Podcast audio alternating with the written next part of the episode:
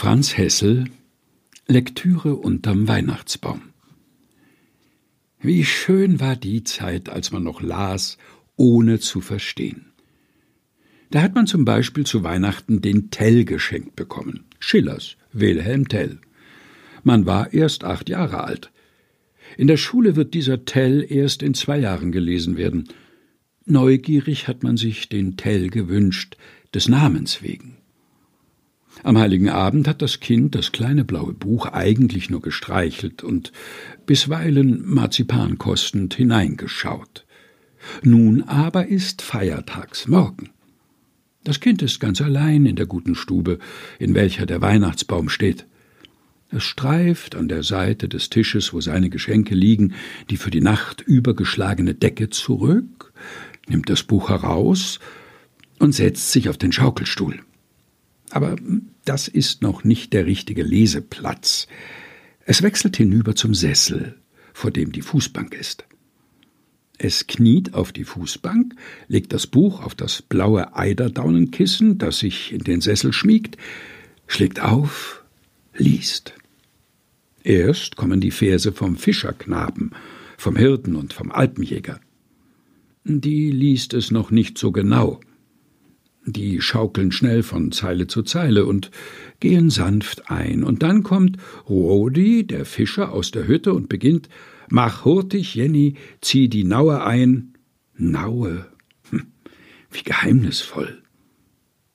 Der graue Talvogt kommt und dumpf brüllt der Firn. Das sind Sturmgeister. Sie brausen daher, und was der Fischer ankündigt, bestätigt der Hirt, es kommt Regenfährmann. Meine Schafe fressen mit Begierde Gras, und Wächter scharrt die Erde. Was tut da die Erde? Sie scharrt Wächter? Schart, weil sie sich fürchtet vor dem Sturm, vor all den bösen Wesen, dem Talvogt, dem Firn, dem Mythenstein mit seiner kriegerischen Haube, Wachtposten empor, Wächter scharrt die Erde. Später, wenn man dann den Tell in der Schule hat, kommt heraus, die Naue ist ein Boot, der Mythenstein ist ein Berg, und nicht die Erde scharrt Wächter, sondern der Hund, der Wächter heißt, scharrt die Erde.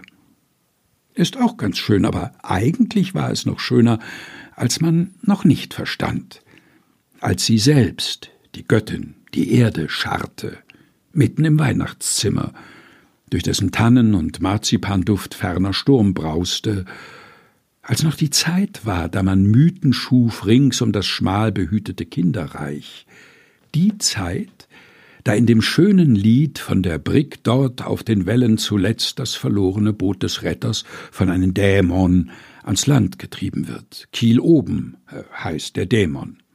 Kiel oben treibt das Boot zu Lande und sicher fährt die Brigg vorbei. Ja, da hockte man von Geistern umgeben. Sie waren unheimlich, aber anhaben konnten sie einem doch nichts. Ein Ästhet war man, ein reiner Genießer, hatte eine angenehme Art, mit Tod und Teufel zu verkehren. Wie schön war die Zeit, als man noch las, ohne zu verstehen. Franz Hessel Lektüre unterm Weihnachtsbaum gelesen von Helga Heinold